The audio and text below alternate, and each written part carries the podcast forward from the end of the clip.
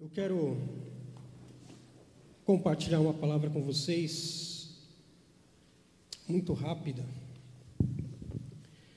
Eu diria que é uma palavra hoje de, de esperança, de fortalecimento.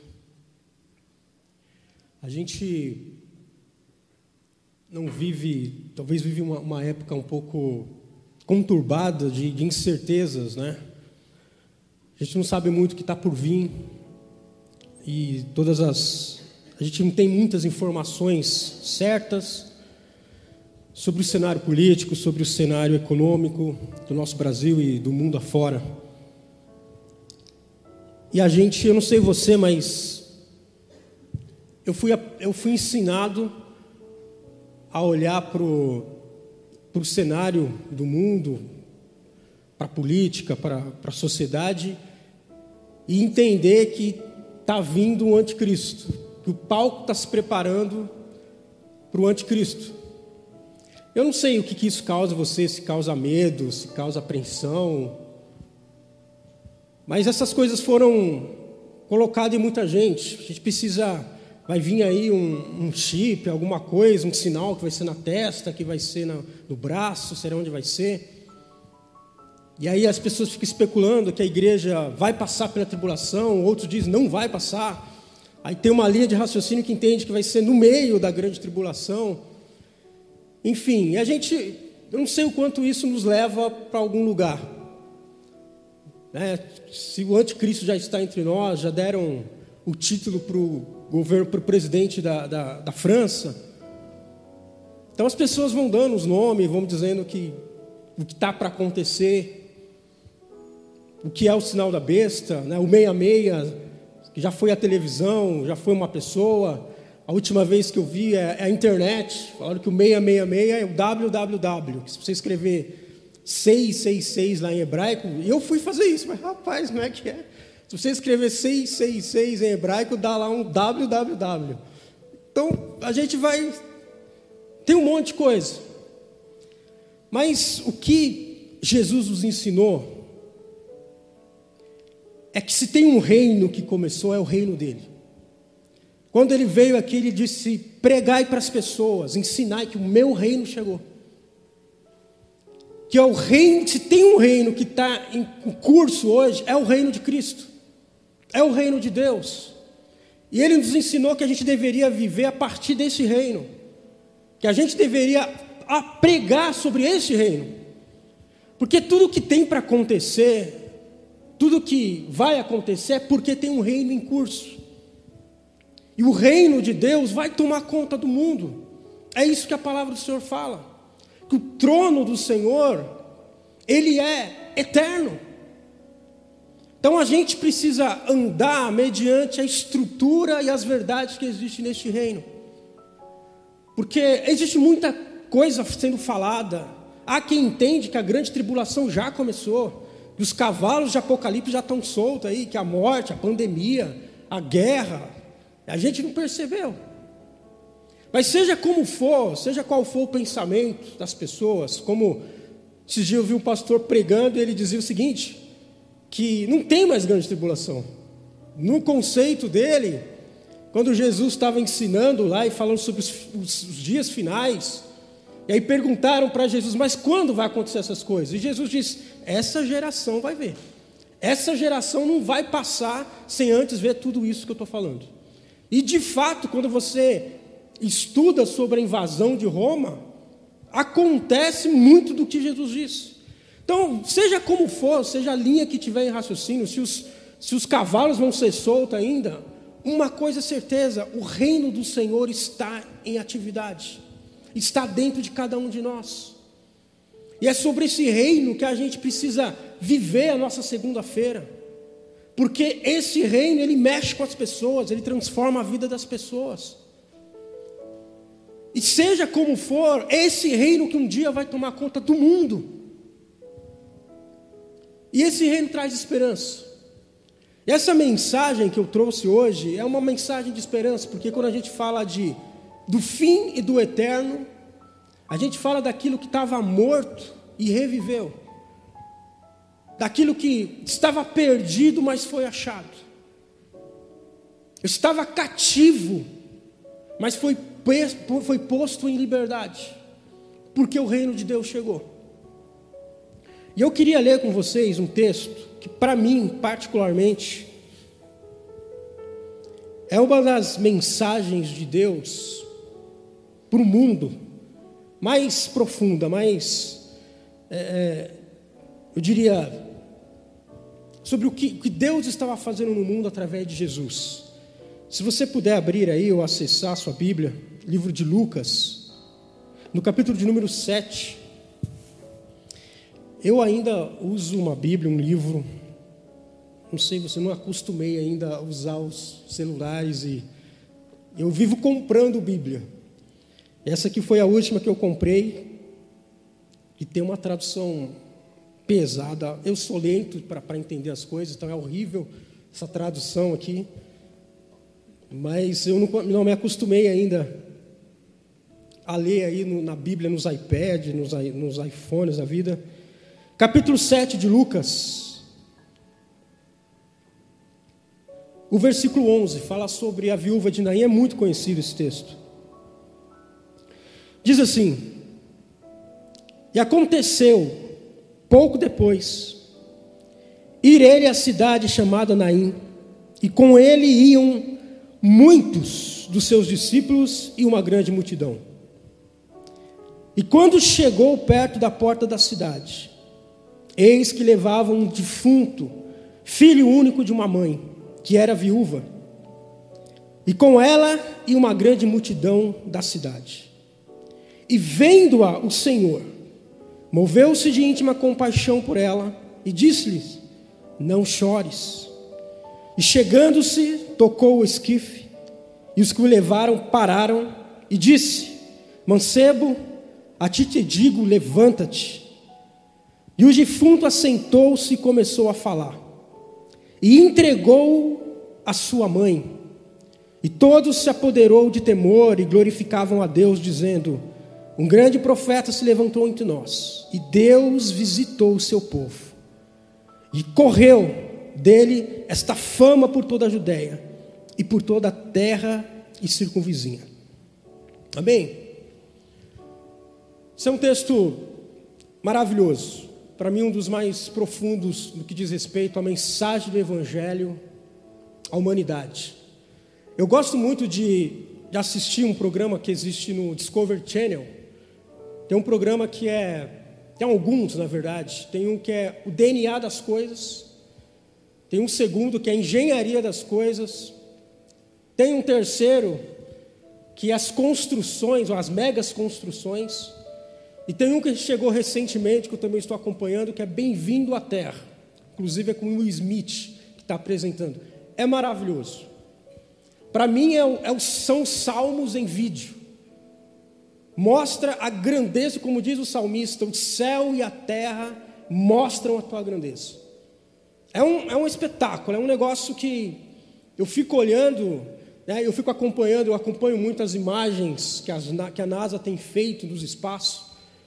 Eu não sei, mas eu sempre me lembro do salmo de número 8, porque o salmista não tinha as fotos da NASA, mas ele dizia: Quando eu contemplo os teus céus, a lua, as estrelas, obra dos teus dedos, e aí ele faz uma pausa e ele pergunta: O que é o homem para que dele te lembres? Eu olho as fotos da NASA e falo: Cara, o que Deus quer comigo? É um, é um negócio incrível. A gente chegou, a ONU falou essa semana que nós somos agora 8 bilhões de pessoas. O que, que Deus quer me visitar? Diante da imensidão, diante do que é o espaço, do que é o planeta Terra, a estrutura do planeta Terra. E essa estrutura, essa plataforma, eu chamo de plataforma que foi estruturada com uma engenharia incrível, com uma inteligência incrível. Ela foi estruturada para a vida acontecer, para a vida fluir. Sabe, o, o oxigênio, o alimento, a, a biologia em si, aquilo que a gente chama de lei da física, ela foi estruturada para a vida fluir, para a vida acontecer. Mas quando a Bíblia ela lança luz sobre este mundo que a gente vive, ela diz que a morte entrou. E a gente conhece essa história. E toda essa engenharia por trás, toda essa inteligência da natureza não é capaz de conter a morte, de deter a morte, conter a vida. A morte entrou. E desde que a morte entrou, a gente perdeu pelo menos duas coisas. Porque com ela, ou de, de, diante dela, veio o pecado, e com ela a morte, na verdade. Essa é a sequência. A gente perdeu a capacidade de tomar decisões, e a gente perdeu a capacidade de decidir futuro. O nosso futuro passou a ter um dono chamado fim. O nosso presente também tem um dono chamado pecado. Porque quando a Bíblia traz luz, ela diz exatamente isso: que nós passamos a ser escravos do pecado e escravos da morte. Então a gente começou a ter problemas para tomar decisões.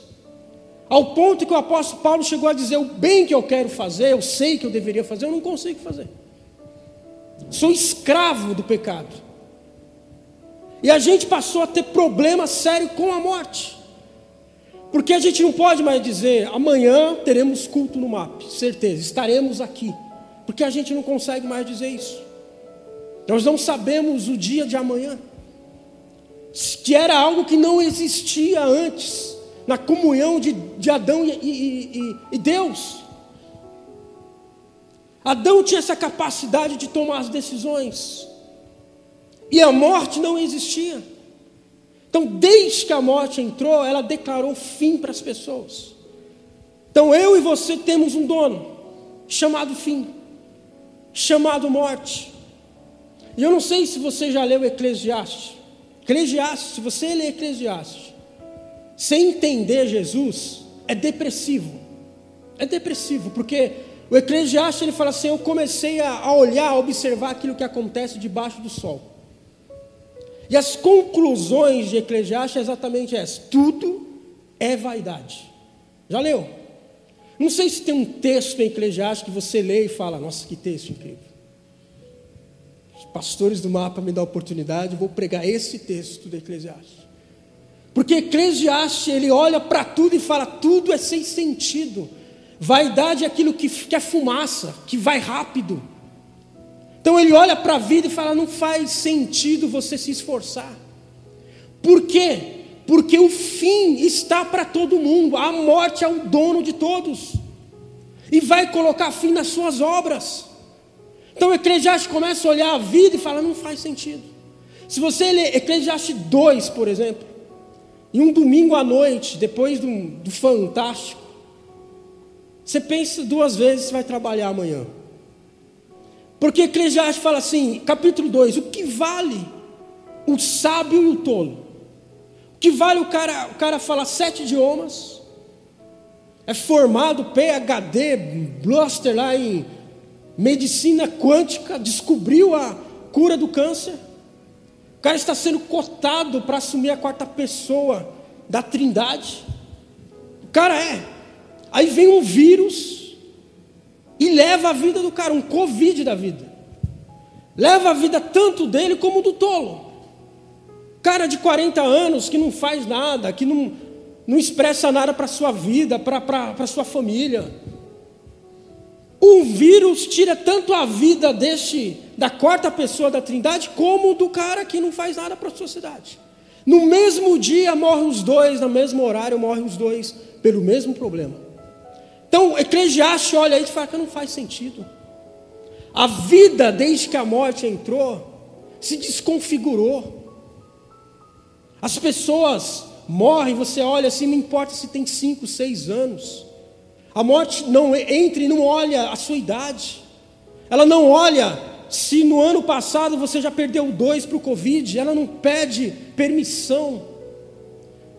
Eclesiastes fala do acaso como os peixes são apanhados no, centro, no, no meio do mar, assim são as pessoas no dia mal. O cara está vindo com a sua marmitinha do trabalho, seis horas da tarde, na calçada. Aí vem um cara bêbado com seu veículo, invade a calçada e tira a vida do cara. Eclesiastes viu isso. E ele diz: a vida não tem sentido. E esse mundo que foi estruturado para a vida acontecer, passou a ser um local inapropriado para a vida. Difícil viver, é por isso que as pessoas chegam amarguradas, com o coração arrebentado, com uma, uma estrutura. Eu não sei se você já leu, e aí, assim, com todo respeito a todos os presidentes, aqueles que já passaram, aqueles que vão vir. Eu não sei se você já estudou a história do Brasil. Cara, é triste. E não, não é sobre maldição hereditária, mas há uma construção, há uma estrutura que mexe na cultura das pessoas, que mexe na, na filosofia das pessoas ao longo de muitos anos, que vão construindo aquilo que a Bíblia chama de sofisma, que são, são barreiras, muros que são construídos na mentalidade das pessoas. E a restauração do Brasil, gente, não passa por um presidente. Se não for o Espírito Santo dando vida nova para as pessoas. Porque é uma estrutura que foi construída de pensamento, de moldes, como diz a, a psicologia moderna, que o cérebro ele é plástico. Então as pessoas vão construindo nas suas conexões através de uma, uma série de pensamentos ao longo da história que foram construindo pessoas que chegam e dizem: Eu sou assim, nasci assim, vou viver assim, sou isso. O mundo tornou-se um lugar difícil de se viver, mas é nesse contexto que o Evangelho nos alcança no contexto onde o nosso dono se chama pecado e morte, é que o Evangelho nos encontra. E eu não sei o que aconteceu, mas a gente perdeu a conexão com isso. É nesse contexto de Eclesiastes, que Eclesiastes olha para a vida e fala: a vida não tem sentido, não faz, não adianta você, por que fazer planos para a vida? Porque a morte nos espera a qualquer momento. É nesse contexto que o Evangelho nos alcança. E esses dias eu estava olhando uma história, estava vendo um culto, né, aqueles cultos temáticos temático que a gente faz. Como cantavam os nossos pais. Já fez isso, já participou desses cultos, que é só os hinos antigos. Eu amo os hinos antigos, maravilhoso. Mas talvez a gente precisava fazer como pregavam os nossos pais. Porque eu nasci no berço evangélico, na igreja. E uma das mensagens que mais eu ouvia é que Deus amou o mundo de tal maneira que deu seu Filho unigênito, para que todo aquele que nele crê, ou cresce, não morra, mas tenha vida eterna. Faz sentido esse versículo para você? Na sua segunda-feira?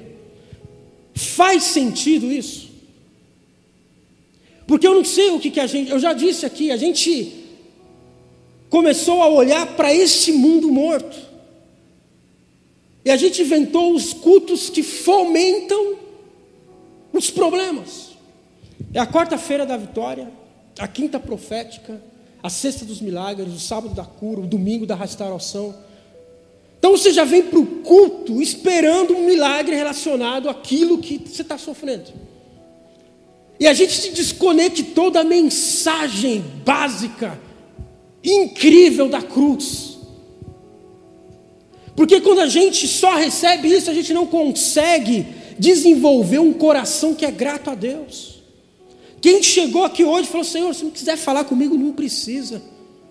Eu quero ser grato porque eu tomei um café da manhã, porque os meus filhos estão aqui. Nós não conseguimos, por quê? Porque hoje é o culto da vitória. É o culto de profecias que tem um pastor de fora que morreu três vezes, tomou 12 tiros, e ele conhece o seu RG e ele vai transformar a sua vida. Não faz sentido a mensagem da cruz. Ontem eu fui ministrar em uma igreja e quando eu estava saindo, eu parei no farol. E tinha aqueles, sabe, aqueles, tinha um senhor vendendo pano de prato. Eu estava com o vidro aberto e ele estava conversando com uma mulher que estava entregando um panfleto. E aí ele começou a dizer umas coisas, ele falou, cara, eu preciso fazer uma cirurgia nas costas. Mas eu não posso porque eu vivo disso aqui. Eu vivo de como é que eu vou sustentar a minha família, porque eu não sei quanto tempo eu vou ficar. E se eu pagar alguém, eu tenho que. É um dinheiro que eu não recebo muito que eu ganho aqui vendendo panos de prato. E aí ele falou assim: tem outro problema, porque eu vou ficar preso, porque a minha casa onde eu moro, ela tem um degrau da sala para a cozinha e para o banheiro, e se eu fizer essa cirurgia, eu não posso subir escadas, subir degraus, eu vou ficar preso no quarto e na sala. Sabe, irmãos, a gente perdeu essa conexão do que Cristo faz conosco, das bênçãos que o Senhor nos dá. E existe muita miséria no mundo, mas a gente está querendo vitórias e vitórias, e está vindo para os cultos, sem, não é que Deus não dá, mas a gente não consegue desenvolver um coração sensível, e de novo, que os nossos filhos estão aqui, que a gente calçou uma roupa, que a gente dormiu num cobertor, porque muita gente não tem. Não tem. Eu fiz no, em dezembro ano passado uma viagem que nunca mais eu faço na vida. Que a gente resolveu, eu meu cunhado, o pai dele, nós resolvemos de carro ir daqui para a Bahia. Foram, foram, foram 30 horas de viagem foi um negócio terrível, depois a gente conta isso aí. Mas a gente teve algumas experiências bacanas para a vida. Não sei se vocês sabem, mas na época, em dezembro do ano passado, estado da Bahia estava debaixo d'água. Debaixo d'água. Nós passamos por cidades que você só via os telhados da casa. E os pneus do carro furou todos lá por causa da estrada. E a gente parou numa borracharia e começamos a conversar. Já, a água já havia baixado daquela cidade. Casas que a água assim, levou. Lugares que as pessoas vivem abaixo, sabe? Pobres. Precisa vender aquilo que planta no terreno de casa. A gente vive num mundo desconfigurado. Porque a ONU e tem vários sites que dizem que o Brasil, que o mundo produz, o mundo produz alimento para 12 bilhões de pessoas. E nós somos oito. E a fome mata mais do que as três piores doenças do mundo. Onde está esse alimento? Há um mundo desconfigurado. Mas é nesse cenário que o Evangelho nos encontra. Por que, que eu li esse texto? Esse texto é uma das maiores mensagens de Deus dizendo para o mundo o que ele está fazendo. Porque é uma multidão que está indo em direção a um cemitério. Porque há uma morte ali.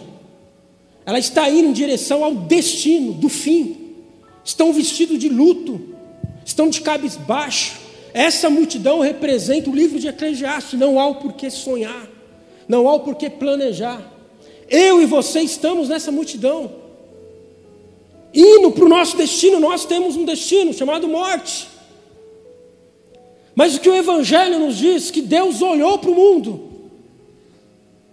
e Ele enviou Jesus Cristo para vir nessa terra, se colocar debaixo do poder da morte.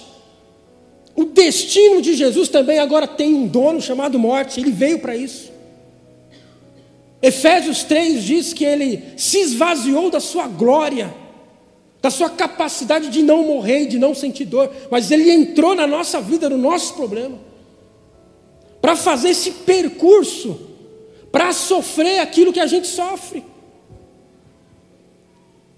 Tem uma cena no filme Batman versus Superman, eu e os filmes, né? Eu e os filmes do, do X-Men. Mas tem uma, uma, uma cena no filme do Batman versus Superman, que o Batman resolve enfrentar o Superman. Você deve ter assistido. E aí ele toma, né, pelo menos no começo, ele toma uma surra do Superman. Mas ele olha para o Superman assim, tem um momento ele fala assim: Cara, você sangra, porque você vai sangrar. Porque a gente sabe, quem já assistiu os filmes antigos do Superman, que o Superman nunca se esvaziou da sua glória, ele é um deus lá de outro planeta, e ele atravessava as ruas sem olhar os, então ele ia abrindo lá né, o, o, o casaco dele, olhando para o avião que está caindo, atravessava a rua e vinha um carro, batia, e não fazia nada, porque ele nunca se esvaziou da sua glória. Mas Jesus, se fosse atravessar uma rua dessa, ele tinha que olhar se o sinal está fechado, se ele está na faixa, porque ele ficou vulnerável à morte.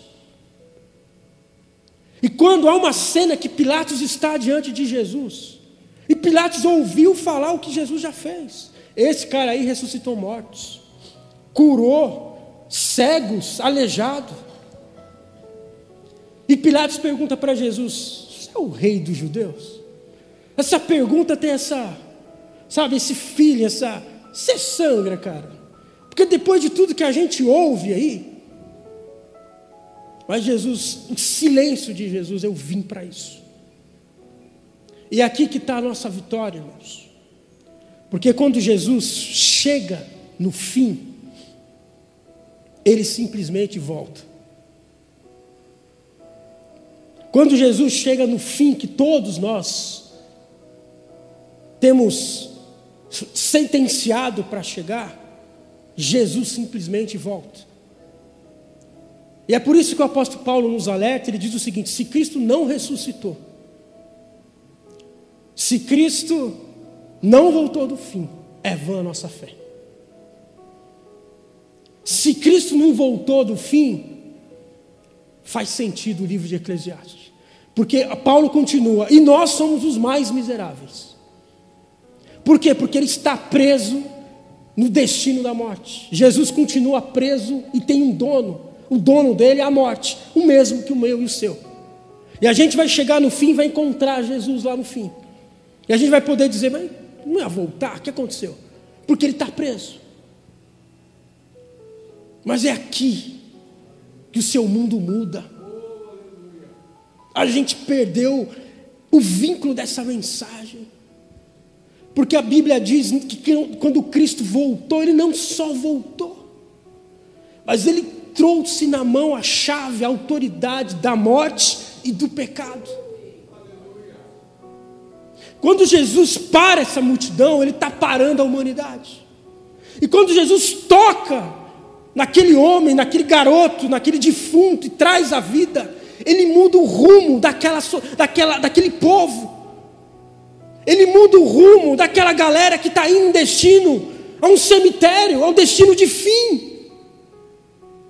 Porque Jesus está dizendo: o seu dono não é mais a morte, o pecado não tem mais poder sobre você, a morte não tem poder de decisão sobre a sua vida.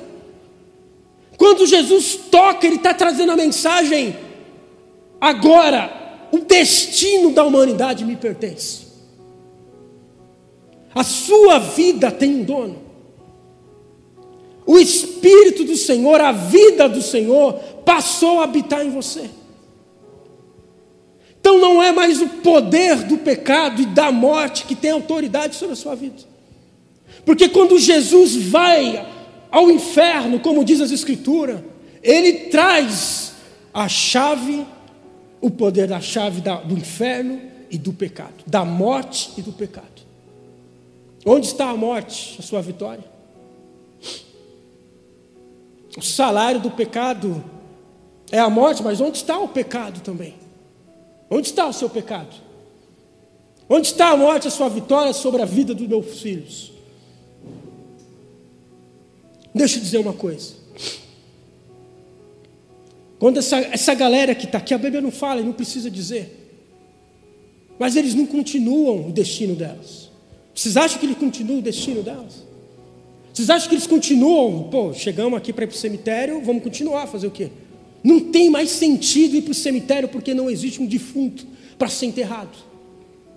Não faz sentido esse caminho de morte, porque Jesus, através, enviado por Deus, parou o destino da história da humanidade e mudou o rumo da, da humanidade. Aqui cumpre-se o que diz Isaías profetizando: o Espírito do Senhor está sobre mim. Para quê? Para pregar um ano novo, para trocar as vestes de luto e colocar uma veste de louvor, para restaurar, colocar em liberdade aqueles que estavam cativos. Quando Jesus está parando essa multidão, ele está cumprindo Isaías. O Espírito do Senhor está sobre mim, e há uma unção sobre mim, para colocar em liberdade as vidas, para anunciar o ano aceitável, para dizer que hoje não é mais choro, hoje é dia de alegria, para tirar suas vestes de luto, para dizer faz sentido você planejar, faz sentido você sonhar, faz sentido você projetar, porque a vida chegou.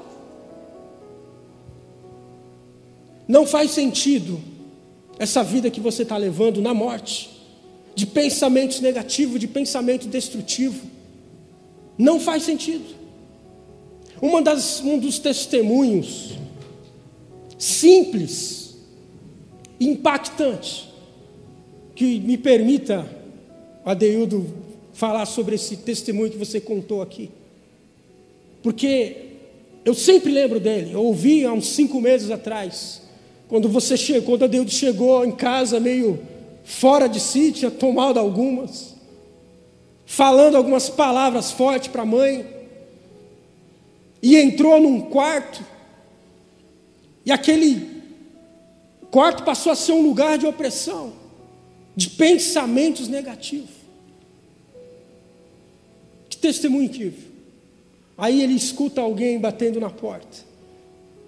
Quando ele abre, podia ser a mãe com duas vassouras na mão, com mais um chinelo, mas não, é a mãe dizendo: Filho, jantar está pronto, você não quer? É isso aqui. Essa mensagem. A gente estava indo para a morte, mas Jesus nos parou e nos convidou para um banquete.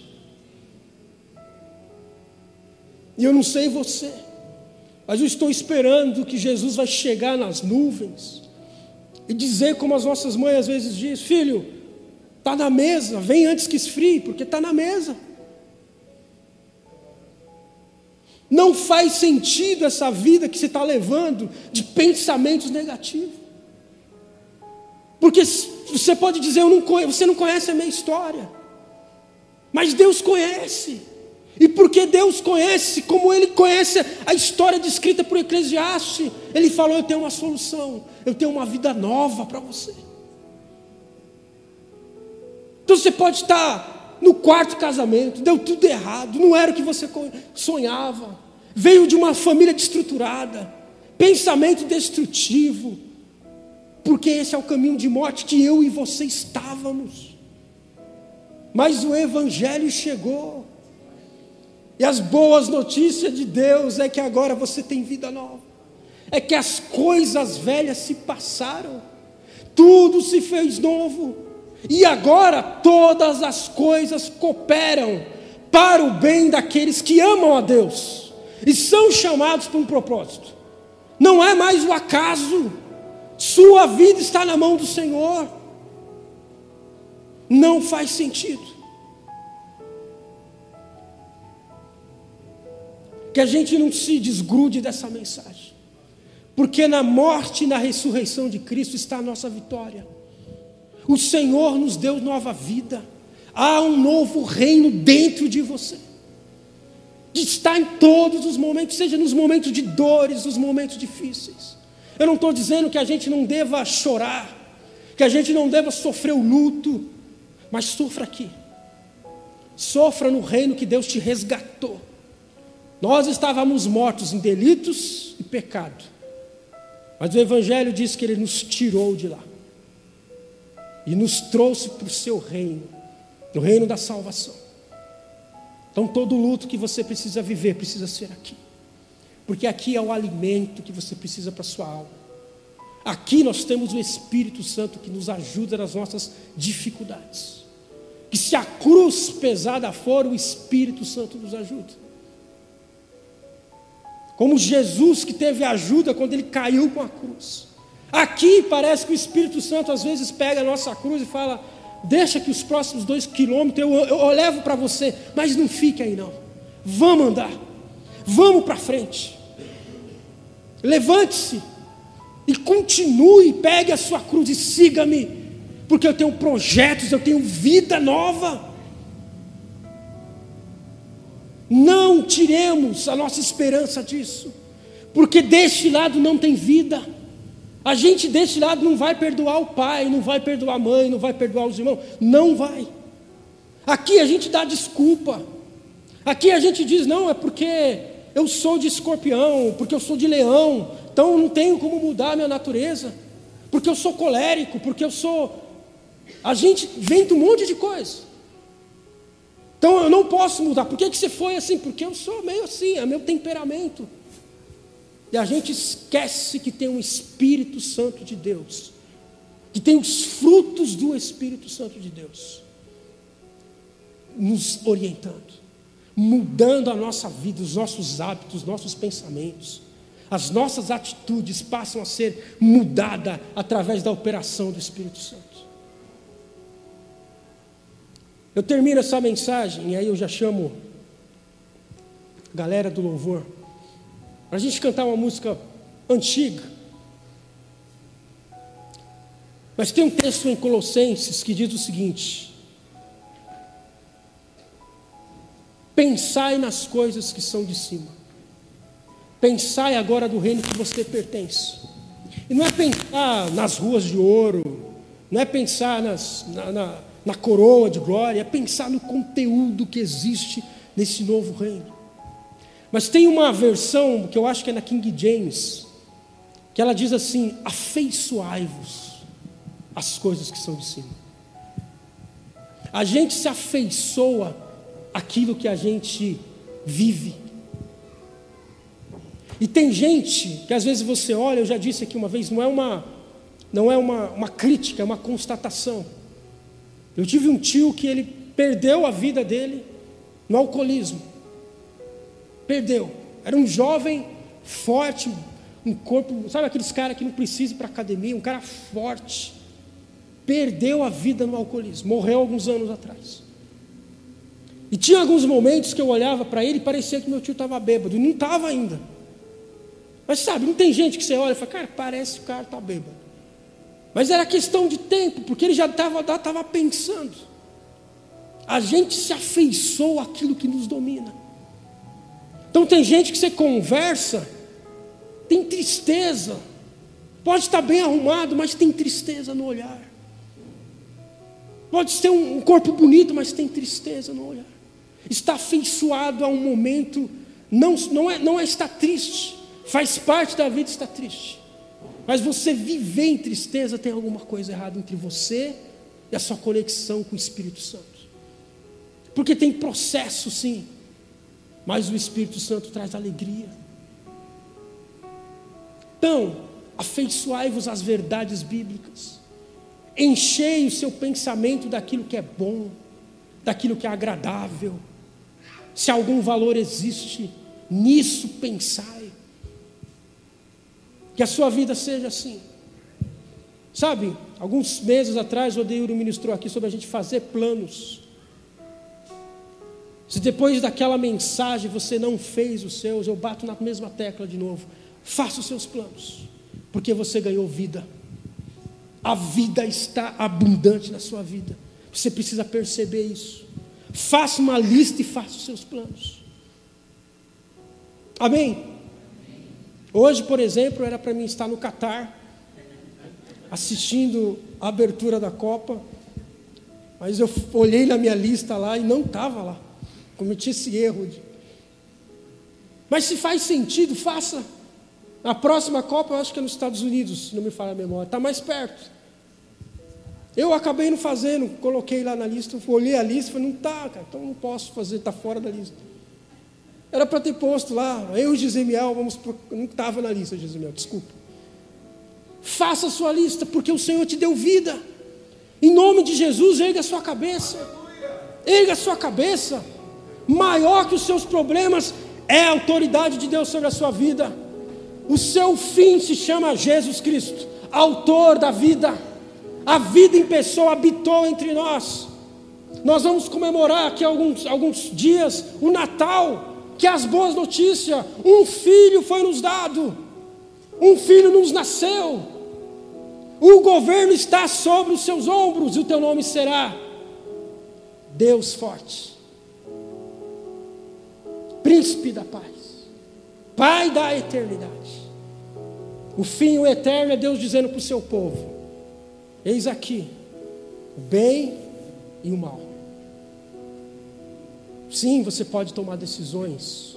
Não, você não sabe os meus pecados maior, mais forte do que as influências do pecado, a influência do Espírito Santo sobre a sua vida. O apóstolo Paulo terminou o capítulo 7 dizendo: Maldito homem que sou eu, né? miserável homem que sou, quem me livrará do corpo dessa morte? Ali começa o capítulo 8 dizendo: Graças a Deus, o Senhor Jesus Cristo fez isso por mim. Ele me livrou do corpo da morte. E hoje, não vivo eu, mas Cristo vive em mim. Não faz sentido o caminho de morte que você está tomando. Os seus pensamentos, ah, eu não consigo. Essa canção diz que um dia o Senhor nos tocou. Como o Senhor tocou nesse defunto e o garoto se levantou sorrindo. De que, que eu penso? Que os homens se reuniram e falaram, cara, eu tenho uma churrasqueira em casa. Ele falou, cara, tenho um fardo lá de Coca-Cola geladinho. As mulheres se olharam e falaram, cara, vamos tirar essa roupa aqui, colocar um salto alto, fazer a maquiagem e vamos para a festa. Porque o Senhor nos tocou. Quando nós encontramos a Cristo, desde que eu encontrei a Cristo, e senti o seu eterno amor, não sou mais como eu era. Tocou-me, Jesus tocou, e de paz encheu meu coração. Quando o Senhor me tocou, coloque-se de pé. Talvez você está precisando sentir esse toque. Talvez os problemas da vida, sabe, deixar a sua fé lá embaixo. Você já não tem tanta esperança assim. Mas no toque de Jesus, as coisas mudam. Algemado por Você sente-se algemado por um pecado, peso. por uma situação lá no passado que você não consegue perdoar. Oh, quão triste é Está triste o seu coração, você que nos escuta andei aí na internet. O Espírito Santo do Senhor está passando. até sentir a mão de Cristo. Não sou mais quem eu era, eu sei. Há uma vida nova. Tocou-me, Jesus tocou-me de paz, coração. Quando o Senhor Jesus me tocou, livrou-me da escuridão. Essa é a mensagem do Evangelho. Não tem nada na terra mais poderoso do que Aceitei Essa é a mensagem. a Cristo O Senhor morreu e ressuscitou para que você tenha vida e e vida senti seu terno. Então não há nada, não há situação, um cenário que você possa sentir-se preso. Sinta a liberdade mediante o toque do Espírito Santo. E vida